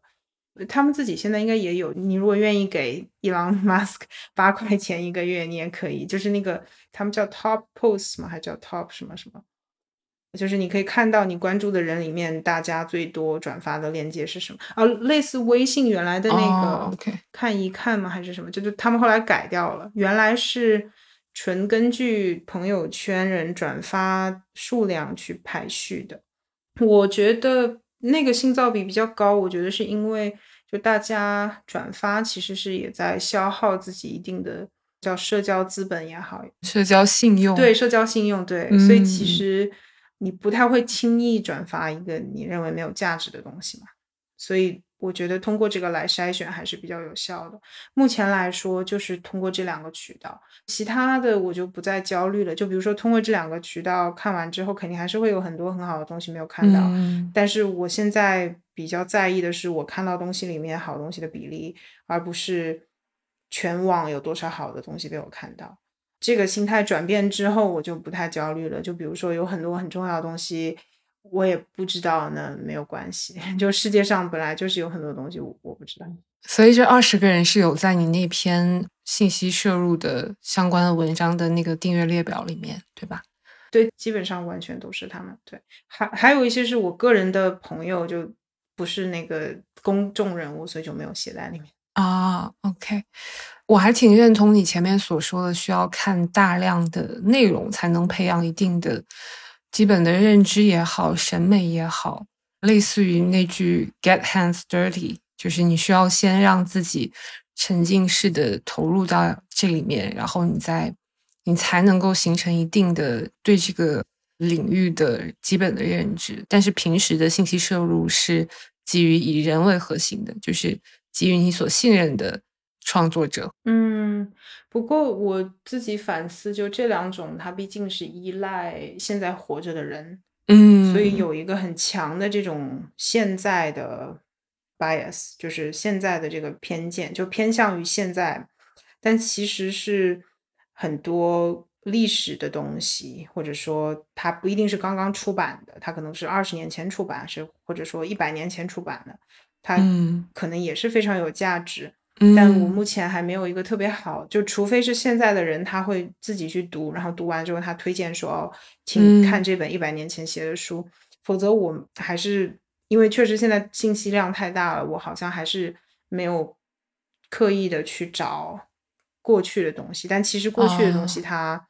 如果能留下来的话，应该是信息量是更大的。再比如说，其实现在很多我们认为是。可能二零二三年发生的事情，实际上过去都发生过类似的。就比如说，可能两百年前有，就英国有很多这种资产泡沫啊，对吧？或者说一九七零年代也有很多类似这样的情况。再比如说，从小说来看，可能啊，你读一本现在的小说，你觉得哇非常厉害，但其实一千年前已经有人写过很类似的啊。所以，怎么样去？找到一个机制去发现很多经典的或者说古老的东西，嗯，我自己到现在还没有一个很好的方法，只能说看看现在的人他们看过什么历史，我就跟着去看一看。但基本上还是按照刚才那个追追随现在在写东西的人比较多。所以看书在你日常的 routine 里面占比是不是会没有那么高？你会更多的是主要是在。互联网冲浪吗？你会每天播出一定的时间去看一些大块头或者说经典的书吗？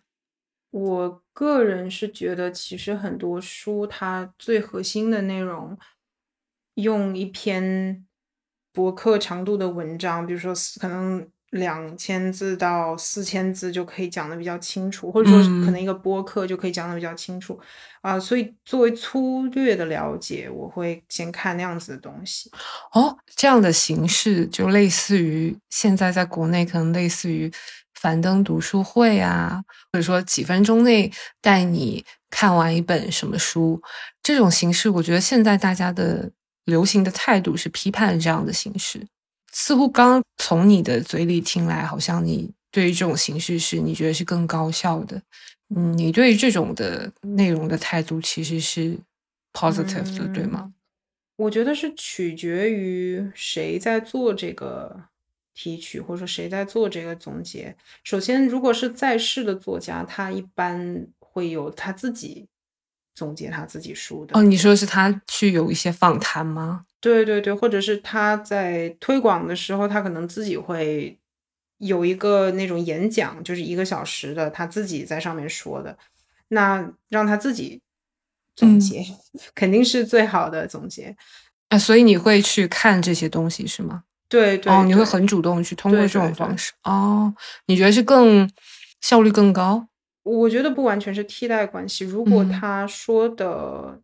内容我比较感兴趣，跟我做的事情比较相关，或者是给我很多启发，我会去看他的书。哦，OK，就是它相当于一个介绍，或者说一个推广。嗯，因为传统上你要决定看不看一一本书，通常就是看他那个一段话的那种简介嘛，所以其实你很难知道他到底最后说什么。如果是稍微有一点那种。情节的，就比如说它是一个历史的小说，它可能只会告诉你最开始发生，就是它那个简介是第一章第一页发生的事情，所以你根本不知道它最后到底是怎么。啊，就像豆瓣的电影简介，基本上就只讲了个开头。对对对对对，所以我觉得听作者介绍还是比较有效的，帮我辨别这本书值不值得看。呃，如果是虚构的，我就不太清楚怎么评价，因为文笔不是一个你通过说能够感受到的东西，或者说情节它其实不是一本小说唯一重要的东西。但是在非虚构方面，这本书到底是讲了什么，用了什么研究方法？他在他介绍的时候，特别是那种一个小时的演讲，他一般都会讲的比较清楚。嗯，我可能会担心他的口头表达是不是。会拖累，就如果他写作很好，口头表达不是很好，我可能会错过一本好书，这个我可能会担心。啊，但一般情况下，我还是比较喜欢作者自己写的这种介绍。另一种是，我觉得是这个领域比较有比较资深的人，他会去评价或者说导读另外一本书。那这本书可能就是历史几十年前、几百年前出版的，或者是最近出版。嗯，我觉得这种分析比较有用的地方，就是它相当于是这篇文章作者就是那个专家他的脑子的 信息库和这本书的作者的信息库撞了一下，然后你得到了他们撞了之后的结果，其实也是很有价值的。比如说，他会告诉你说这本书它在思想史上的地位是什么？就比如说，它是挑战了前面的一个什么，还是说他支持了前面的一个什么理论，或者说他开创了一个新的什么什么？特别是我不太了解的领域，我不知道怎么评价一本书。那如果有这种专家导读，我可能就会比较知道说，哦，这本书它原来是在做这个事情。当然，就你可能会担心说，哎，是不是被这个就被这篇文章的作者受他影响太深啊什么的？但是我觉得，在你什么都不了解的时候吧，就肯定还是要先有老师领进门。你自己在那个领域积累足够深之后，你可能发现说，哦，原来的老师他只是就他有他的局限。但是肯定一开始是要有一个人先告诉你，你你在哪，你为什么要在这儿。所以我会去看这样的，倒不是那种纯总结性质，就他不试图给你一个每个章节的总结，嗯，而是偏导读型或者偏介绍型的。我会去看这样子的文章，或者是听这样子的播客采访啊什么的。所以基本上你选择书也都是跟你主要研究的内容比较相关。其实我只是好奇，说你会不会啊没事去看一些闲书，所谓的闲书啊，就是跟你的学术研究也不相关，跟你输出内容也不相关。比如说你刚刚提到那些虚构的小说，好像是在你比较年轻的时候会看的比较多。对，好像现在是重复看以前看过的虚构作品啊，经典，但是也能感觉到他们的生命力。你在不同年龄段看到的东西确实是不一样的。嗯，非虚构的我可能就会看更多新的东西，看更多人的推荐导读。但哦，看书的时候，我觉得可能我做的一个，我也不知道是对还是错，但可能也跟人不太一样吧，或者说跟多数人不太一样。就我其实挺鼓励自己去看新的书，但是又不会给自己太大心理压力，说我买了这本书，我就一定要看完这本书。但就幸好现在都是电子的，所以也没有什么没有堆成山。所以你在知识付费上面的支出是很慷慨的。对对对，就不太会担心说，如果我买了之后用不上，或者是不喜欢看或者看不懂会怎么办？我觉得这个心理压力给自己太大之后，其实反而不利于你去尝试新的东西啊。所以我还是。就有挺多没有看完的，或者没有打开 几页的书。OK，嗯，我我其实最后是想问问关于你音乐创作的部分，这个应该负担比较小，因为跟我的论文没有关系。我就很不好意思贴一个标签，就是一个斯坦福大学的社科的博士，他在搞音乐创作，然后而且他非常乐在其中。这是怎么开始的？然后又是想要通过音乐表达什么？然后，呃，音乐又能带给你什么，以至于你这么着迷于它这种形式？我觉得你刚才说的标签那个应该不是但是，而是呃因为所以的关系。哦，为什么呢？读书，就我周围朋友都是，就大家都有一种僧人的那种。苦行僧式的，就是每天都是做这方面，所以你需要有一个表达的情绪的渠道，是吗？你懂的。哦，OK，哦，但是为什么选择这个形式呢？因为我觉嗯得大家就是作为一个传统的，或者说一个比较典型的学术研究的人，应该做音乐创作的人是非常非常少的。那是怎样的契机让你走上这条路？其实应该可能比你想象的多，因为我在哦是吗了这些歌之后，有很多也不是说有很多吧，现实生活中认识的，OK，对，对我音乐有反应的人，比对我写东西有反应的人，就我周围的人要多。呃，对，但是那个是听众嘛，就是作为听众的角度。啊哦，我指的是作为生产者的角度，同时兼任这两点的应该很少。你说的这个很非常正确，嗯，确实也是需要花挺多时间精力，包括情感投入，会不小心写哭那种，这个确实也是不太嗯利于其他的生活。其实我我自己说一个我自己的看法，我觉得能在那个当下哭出来，其实对于我来说是一个充分体验自己在此时此刻的一个行为。我其实还挺愿意让自己就是在自己情绪很浓烈的时候去哭出来。其实我是一个非常泪失禁的人，就是我看到文章啊或者音乐啊，很容易湿了眼眶。但是我并不觉得这是一个负面的行为。说实话，我还挺珍惜这种可以通过感受去体验到某种程度上的美。我觉得能与之产生共鸣，或者说我自己的情绪表达是顺畅的，这一点对我来说很重要。嗯，继续无话可说。啊？为什么？嗯，没有没有没有，嗯，音乐，嗯。哦，对，就回到音乐上面，就是到底是什么样的契机让你选择这样的一个比较少数人会选择的渠道？而且，作为一个主业不在这上面的人，就你在创作音乐上面有什么样的故事可以跟我们分享？开始的契机也是朋友鼓励吧，有一个也是当时的室友，他就说：“哎，好像感觉你做这个还挺好的，呃，你为什么不多做一些，或者说你为什么不写一点自己的？”嗯，也是挺意外的吧。哦，就是你当时做过一个小 demo 之类的吗？哦，没有没有，就经常在家发出噪音。就其实 写歌的过程是比较，呃至少我写歌的过程是比较折磨别人的。就是我的过程是我得自己唱出来，而且是反复的。那首歌可能嗯最后完整版还挺好听的，但是我在写的时候 是要把那一句可能要唱个两三百遍，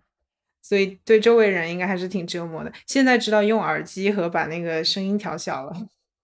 但是当时是应该就是直接这样，对，所以谢谢邻居和谢谢这位朋友 室友。嗯，好玩的事儿是，当时那一架电子琴还是他从就室友从隔壁扔出来的那个垃圾里面，就当时可能搬家吧，有人把之前的东西扔出来，还是他从那边捡的。哦，我知道，好像美国经常是这样，对，就是会把自己大件的家具 扔在路边，对对然后大家可以去捡。而且当时是个兄弟会，我们都不太清楚电子琴上面有没有什么吐 吐出来的东西啊，或者什么的，我们擦了很久，后来就用那个还挺开心的。然后最好笑是室友当时还想去拿他们的微波炉，但是等他再下去的时候已经被别人拿走了，所以就是 命命中注定有一架电子琴要到我们家。嗯真的是，我觉得我自己也没有想过吧。小时候也是很喜欢参加演出啊什么的。我小时候的花费基本嗯上应该跟现在是完全一样的，就是可能百分之五六十是买书，然后百分之三四十是去看那种小的一两百块钱的演出。哦嗯，，但那个时候就可能觉得你必须得要是穿皮夹克、有纹身、很酷的那种，很高很瘦的那种人才可以做这个事情，因为 荧幕形象是这样子。嗯，OK，但是后来觉得也是寻找自己风格的一个过程吧。而且嗯这个因为也我也没有想过要卖钱或者怎么样，所以完全是自己可以瞎搞。就是你要是想写那种特别真实的个人经历，你也可以写；你要想写那种关于历史的，或者关于科技的，或者关于动物的，反正什么都可以。所以我觉得还挺酷炫、挺有意思、挺解压的。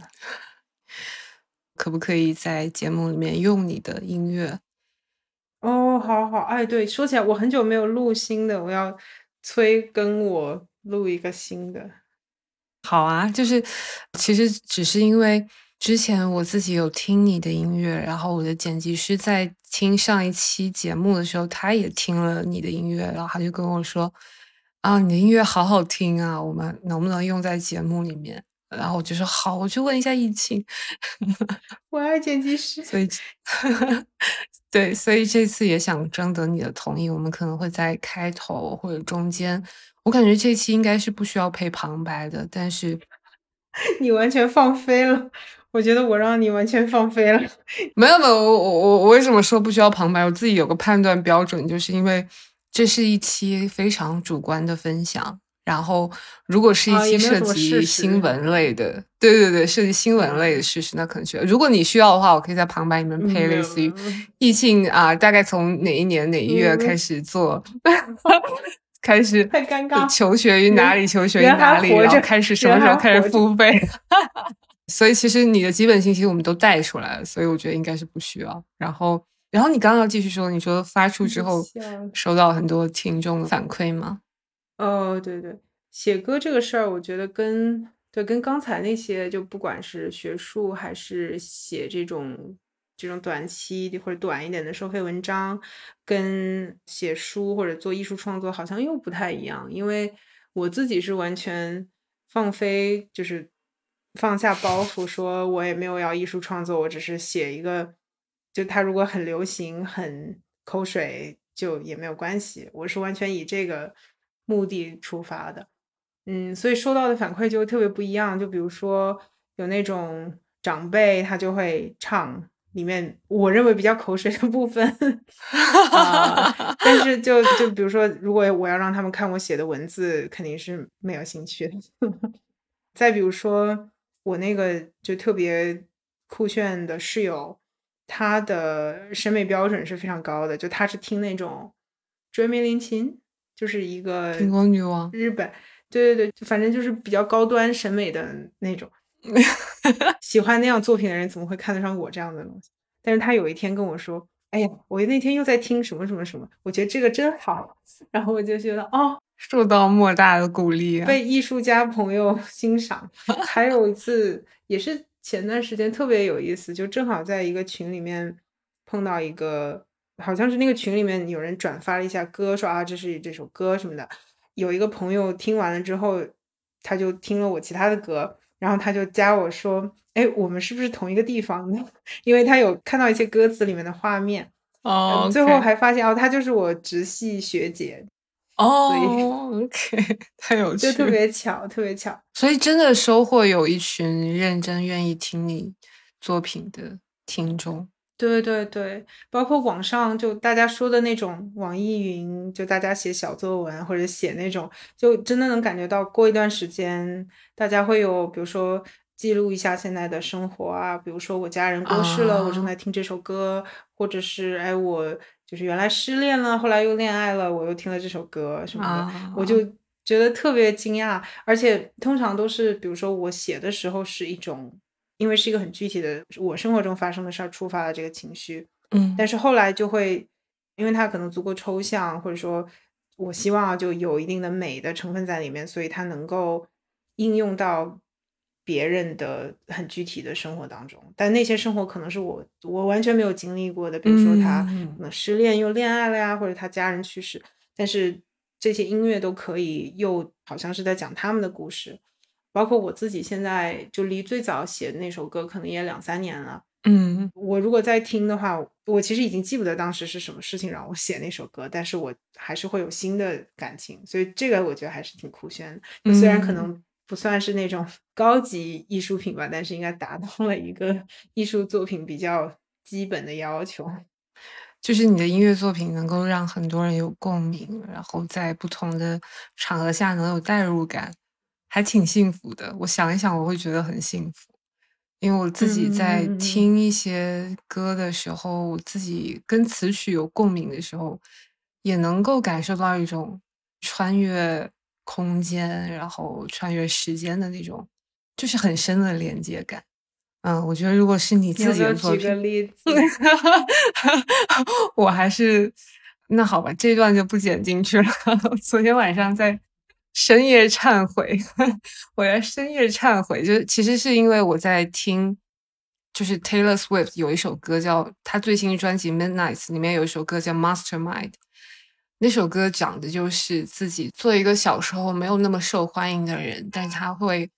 期待着别人的喜爱，很希望别人能爱上他，但是又希望这一切看起来非常毫不费力，所以他其实就是一个在幕后主使角色，就是我用一些 tricky 的手段让你爱上我，但是我却要看起来很漫不经心，然后你爱上我，其实都是我精心策划的结果。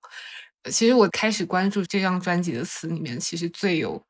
开始有共鸣的点是这首歌，就是因为我深夜在忏悔，说我年少时期，我确实也会很希望别人会喜欢我，就是那种某种程度上其实是混杂着一些自恋成分，又混杂着一些由于小时候缺爱、缺少肯定而渴望通过这种方式去得到爱和肯定。又希望看起来毫不费力，就是我非常有共鸣这种这种幕后主使的感觉，然后呃又不太懂得如何拒绝别人，或者说其实不拒绝某种程度上就是我当时的选择，然后这种呃这种结果肯定某种程度上会给嗯啊、某一些男孩子或者是之类的会造成一些伤害，肯定有，然后我就在深夜忏悔。就是说实话，我昨天晚上为什么说想忏悔，是因为就是我发现我到某个时候就开始完全不热衷于这种游戏了，就是直到某个时刻突然遇上一个懂得全然的欣赏和包容你的人，你就会发现以前那种怎么填都填不满的感觉被完全填满，然后就完全不会这是一个天大的八卦吗？那 没有没有，已经分开了。但是，嗯、但是 anyway，就是反正就是有过这种体验之后，就会感觉嗯，没有太了解自己的人的那种喜欢会变成一种困扰，然后就会完全转变一个跟以前不一样的思路。但是 anyway，就是他的那首歌让我联想起了我年轻的时候的那种。就是青春期的时候那种啊，渴望关注、渴望得到爱、渴望得到肯定的那种感觉，这就是啊，我可以举的一个例子。哇，我刚刚还想说，原来以为 Taylor Swift 是只写那个失恋又甩了别人。哦，对，我以前也是这么。感觉。其实我对他一直都有比较但好像还蛮……啊，我初中的时候在我爸车里面听他的歌，然后我到了高中，到了大学，他开始经历那些一系列的 drama，然后恋爱，然后跟以及跟 Kanye 之间的那些乱七八糟的事情之后，我就开始对他有偏见，我会觉得他的歌都是太口水，又太流行，又太迎合大众，然后又太 pop，或者说它乡村的部分，它的流行的部分，我都没有那么的喜欢。然后直到后来，可能有他出了民谣的两张专辑，以及最新的这个专辑，我发现他的词汇量，我开玩笑的说，就他以前像是四六级单词在写歌，他现在就有点像是用 GRE 单词在写歌一样，就是你可以看出来一些比较深刻的意象，然后以及歌词里面有一些很有小巧思的部分。整个观察他从以前蜕变到现在的这个过程是很激励我的，就是他可以中间有一系列 drama，、然后他也一直都在谈各种恋爱，但是现在他却找到了自己的真爱，然后又用一种完全不一样的用词的精准度和深度在继续高产创作着。他现在一年平均一张专辑，其实是一件非常励志的事情。所以我相当于是这一两年，或者说这一年，算是重新认识了他。哦，你这么说让我要去听。对，因为一般我都是用那个做，也不能说用它做负面典型的，就是会开玩笑说，就因为谈恋爱谈的没有那么多，所以完全就是 不写不出，就没有办法共鸣，是吧？啊，对对对对，也写不出说啊什么你的毛衣，我的毛衣什么，写不出。对，没有，他现在最新的很多作品其实已经关于探索自我了，已经开始出现一些虚拟的故事了，就是他在虚构别人的人生。以前他基本上都是在讲自己的恋爱经历。嗯，说他是突破自己的人生的局限性、经历的局限性也好，等等。然后怎么搞得像是在一个推销他作品的一个？这不是我本意。嗯 但就虚构艺术创作者从自己的就不局限于自己经历，这个很重要。嗯，嗯，我之前听过一个说法，就是作者你要看他第三本书、第四本书，而不是看他第一本书，哦因为他第一本书通常都是写他自己经历，然后通常都很好的。嗯，或者说，如果他经历过足够多事情，又有一点反思，通常都很好。但是最后看他那个地位，还是要看他之后的作品。啊，收下一颗 Taylor Swift 安利。我觉得今天已经聊得很尽兴了，把我想问的都问到了，然后你也都很真诚的分享你的感受，所以谢谢易庆。我觉得我老了就会找这播放给我妈听，说你看，好呀，嗯，谢谢易庆，谢谢易庆，谢谢易庆接受我的邀请。谢谢谢谢大家。嗯，然后我们就到此结束吧。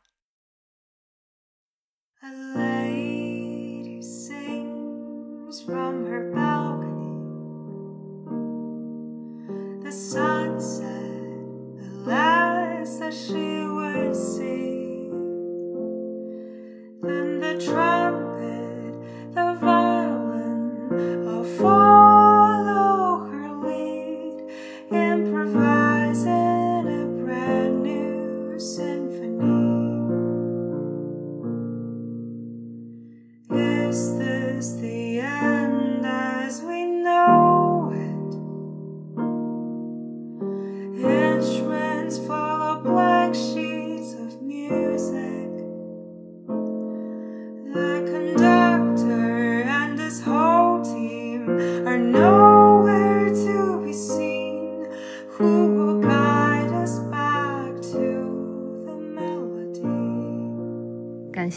收听。